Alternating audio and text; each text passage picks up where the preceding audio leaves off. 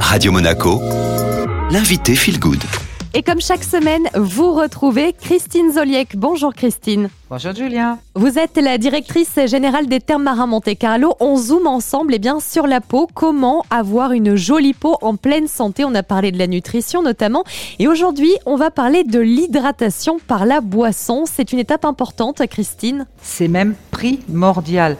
On oublie trop souvent que boire suffisamment fait partie des gestes de santé. C'est vraiment aussi la beauté de la peau qui est en question c'est minimum 1,5 litre à 2 litres d'eau par jour. Attention aux boissons fausses vous savez, les nectars de fruits qui sont riches en sucre, ou les sodas.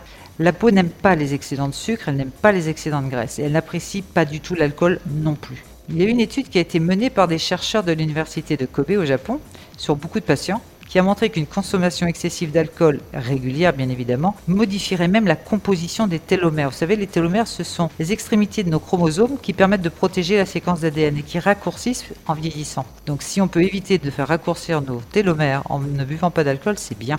Et puis, bien évidemment, l'alcool, c'est euh, des effets, et entre autres un effet inflammatoire et vasodilatateur. Ça donne évidemment des gonflements, on le sait au niveau des yeux par exemple, le teint gris, et puis des petits vaisseaux qui apparaissent. Et si en plus nous mélangeons le sucre et l'alcool, et là on pense au cocktail, hein, bien évidemment, c'est bien pire, puisque les cellules de la peau se régénèrent encore moins bien. Alors alcool, sucre et beauté de la peau ne font pas bon ménage. Par contre, on peut vraiment miser sur le sommeil, Christine, pour avoir une jolie peau on ne doit pas négliger le temps et surtout pas la qualité de son sommeil pour garder une belle peau.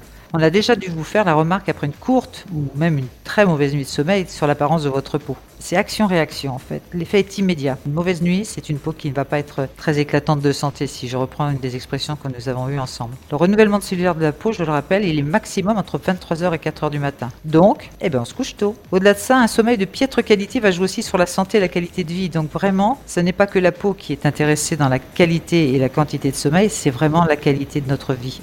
Vous le dites, Christine, l'important, c'est pas seulement euh, la quantité, mais aussi la qualité. Est-ce qu'aujourd'hui, au terme marin Monte Carlo, vous avez des technologies pour améliorer, augmenter cette qualité de sommeil? Il y a des technologies qui nous permettent de récupérer de la qualité de sommeil, comme la cryothérapie corps ou les infrarouges, vous savez ce qu'on appelle nous les infracabines, qui nous aident vraiment naturellement à retrouver une bonne qualité de sommeil. Sinon, direction son médecin traitant, car vraiment, le sommeil, c'est important, et pas que pour la peau.